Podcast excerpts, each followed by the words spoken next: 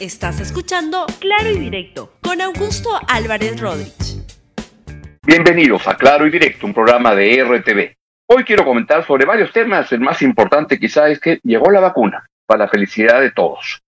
Vamos entonces con la primera noticia del día de hoy, que fue la, la primera gran noticia del día de ayer que fue, llegó el primer lote de vacunas, de vacuna de 300 mil dosis de vacunas que van a servir para 150 mil personas. Sinopharm desde China, llegaron en el avión de Air France desde eh, China, paró, hizo una escala en Francia, en París, en el aeropuerto Charles de Gaulle, y llegó ayer a eso de las 8 de la noche. Están viendo las imágenes de nuestro reportero Aldair Mejía, que este, nos trajo la, las secuencias de cómo esto dron, cómo se va desplazando la vacuna desde el aeropuerto a los este, hangares primero de Talma y luego de Senares. Y el día de hoy ya se anuncia que va a ser distribuida a varios lugares del país, porque evidentemente este es un esfuerzo que debe implicar una acción a nivel nacional y así es como están ocurriendo las cosas. En ese contexto, el presidente Francisco Sagasti dijo ayer que la vacunación arranca al toque. Escúchelo usted, mire. Ya está en territorio nacional el primer lote de vacuna de Sinopharm, que forma parte del millón de dosis que anunciamos hace unos días. A 10 días de cumplir tres meses de gobierno de transición y emergencia, estamos cumpliendo con el compromiso que asumimos con todo el país de luchar contra la pandemia de la COVID-19, obteniendo la vacuna, que es el mejor escudo de protección que tenemos para cuidarnos a nosotros y cuidar a todos los peruanos. Ya tenemos aquí el primer lote de 300.000 dosis que en muy poco tiempo empezarán a administrarse en todo el territorio nacional. Empezaremos por las unidades de cuidados intensivos, de emergencias, los centros quirúrgicos y quienes apoyan directamente, es decir, a todos aquellos que están en la primera línea de defensa contra los efectos de la pandemia. Nos aseguraremos que en poco tiempo que nos queda para gobernar dejaremos las mejores condiciones posibles al gobierno que tomará el mando el 28 de julio de 2021 para que el proceso de vacunación y el cuidado de la salud de todos los peruanos y de todas las peruanas sea una realidad durante este año del bicentenario de la independencia. No quedará nadie sin vacunar. Y repito una vez más, el gobierno de transición y emergencia se ha comprometido a devolverle la confianza al pueblo peruano y devolverle la esperanza.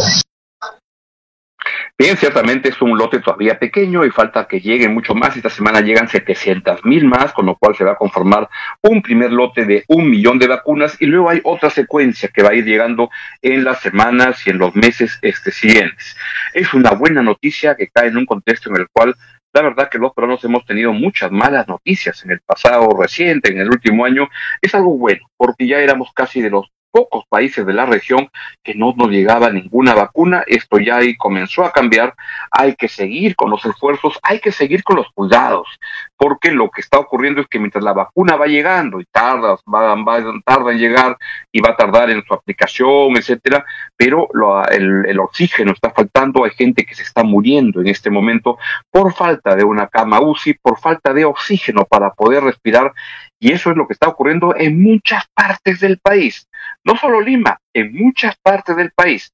Por tanto, la distribución de la, de la vacuna debe hacerse a nivel nacional para una estrategia que permita ayudar a las personas que están en la primera línea y es un gran homenaje el, el que reciban en ese momento la vacuna y se la puedan poner gente que se juega la, la, vida cotidianamente porque está en los lugares, en los hospitales, esperando a que llegue la gente con el COVID y se pueden contagiar. Enfermeras, enfermeros, médicos, intensivistas, este, doctores, todos los que están ahí trabajando y luego también tienen que a, trabajarse con la Fuerza Armada, con la Fuerza Policial y luego ir avanzando de los mayores hacia los menores y que se pueda este, seguir este esfuerzo que es tan importante para el país.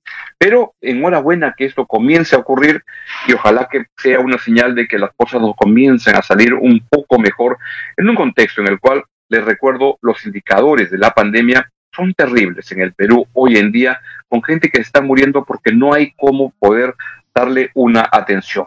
Una primera noticia buena en todo este mar de lágrimas que estamos viviendo en el Perú con tanta gente que muere y tanta gente que entrega su vida. Han muerto 291 médicos en lo que va de la, de la pandemia y es conmovedor lo que está ocurriendo. También enfermeros, enfermeras, este, mucha gente. Pero ahí vamos y hay que este, mirar con un poco más de optimismo lo que pueda ocurrir. Paso a otro tema y alguien que ve con mucho pesimismo es el ex presidente por cinco o seis días, Manuel Merino, que ayer dio una entrevista en Cuarto Poder y dijo una serie de cosas absurdas. Entre otras, dijo que él está seguro que tenía un equipo de ministros que lo iba a hacer mucho mejor que Sagasti con respecto a la pandemia. Esa cosa, pues nadie le cree, solo él, que trata de dorar la píldora e insiste en que todos los operativos los hizo la policía, porque él no estaba al tanto de nada. Operativos donde fallecieron dos personas, dos muchachos, eh, Brian eh, eh, pues esto fue lo que dijo ayer el inefable Manuel Merino de Lama, que además lanza sus baterías contra el comunismo. Podíamos poner en riesgo el país. Teníamos que ser responsables de los hechos que estaban sucediendo y las investigaciones van a llegar a los verdaderos responsables. Pero frente a esos, a esos hechos, yo creo que nosotros los peruanos tenemos que ser exigentes.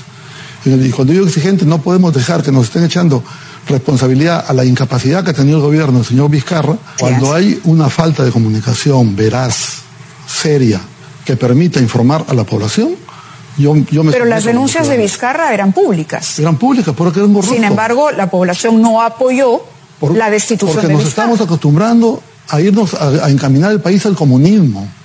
El país debe, debe salir adelante de una manera mucho más El comunismo con la decisión Congreso de destituir a un presidente. Recordemos cómo nos tenía el señor Vizcarra a todos los peruanos. Todos los días, a las 12 del día, escucharlo, su mensaje de cuánto se moría. ¿Y eso es ser comunista? No, es que había asistencialismo y no había un tema objetivamente que permita que la economía no se caiga. Estamos en una crisis pero económica. Creo que nos estamos abriendo. El punto aquí es que nueve de cada diez peruanos dijeron que el Congreso, si no había arremetido, ha cometido un golpe de Estado, por lo menos había hecho un ejercicio abusivo de la prerrogativa que tenía de eh, destituir al señor Vizcarra. Eso es lo que dijo nueve de cada diez peruanos. Tenemos que respetar lo que, decían por las propias comunicaciones que se daban. No pero, pero exclusivamente el Congreso en un momento de pandemia, con gente que se moría, no cumplió con esperar a que el señor Vizcarra terminara de gobernar para que enfrentara la justicia. Todos los problemas de la pandemia, la responsabilidad del gobierno del señor Vizcarra.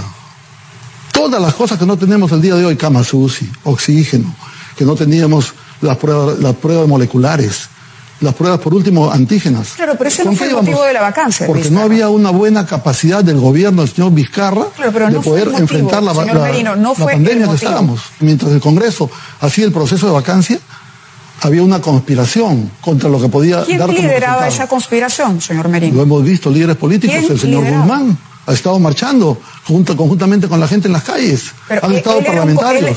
usted tiene pruebas de que haya sido un conspirador y que haya hecho un llamado. ¿Cómo vas a.? A ver, no solamente él, el señor Ollantumala, el propio señor Vizcarra, que inicialmente se fue tranquilo y después salió prácticamente a exigir al Tribunal Constitucional que se pronuncie. Estas 300.000 vacunas para 150.000 personas, pero de habernos nosotros mantenido el gobierno, este resultado habría sido mucho mejor porque teníamos un equipo de ministros mucho más capaz. Bueno.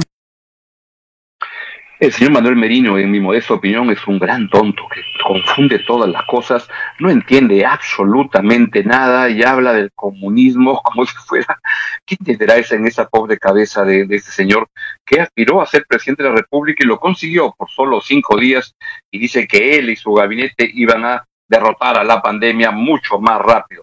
Escuchándolo, uno dice, Dios mío, ¿por qué el Perú llega a estar en manos de gente como esta, porque este ha estado, está en el Congreso de la República, este señor con acción popular un partido que un lado al menos de ese partido demuestra ser una gavilla de golpistas y de gente tan poco preparada como lo evidencia el señor Merino cada vez que abre la boca.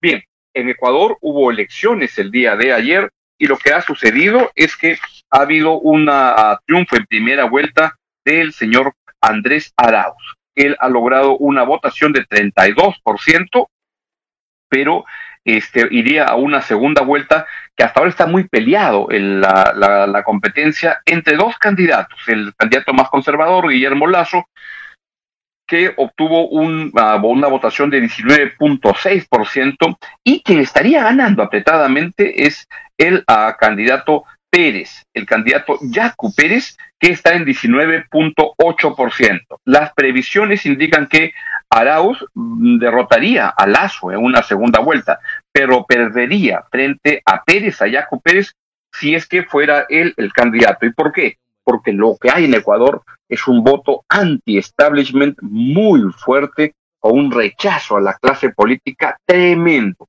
Es lo que está ocurriendo en al vecino y hermano país de Ecuador.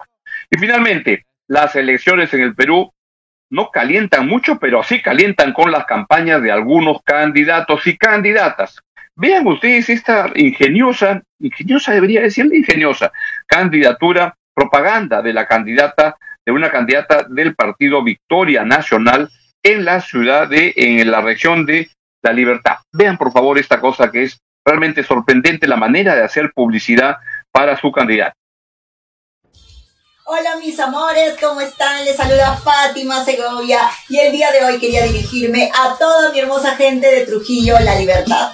Como sabrán mis amores, ya se acercan las elecciones este 11 de abril y tengo una candidata con fuerza y trabajo para todos ustedes. Su nombre es Victoria Yupanqui de Victoria Nacional. Marca la campanita y el número 4 y ella promoverá la ley para que los más jóvenes tengan su primera chambita y título para sus casitas. Ya saben mis amores, marquen la campanita y el número 4 de Victoria Yupanqui de Victoria Nacional. Juntos por la victoria.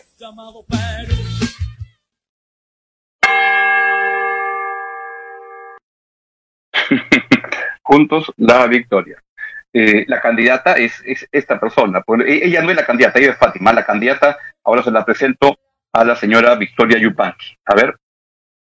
Ahí está. Ella es la candidata que ha contratado a Fátima para que le haga propaganda en, de una manera, ¿cómo llamarle? Ingeniosa y calenturienta. Muy bien, es todo lo que les quería comentar el día de hoy. Adiós, cuídense mucho, sean solidarios con los que menos tienen y con los que más problemas tienen en ese momento. Chau, chau. Gracias por escuchar Claro y Directo con Augusto Álvarez Rodríguez. Suscríbete para que disfrutes más contenidos.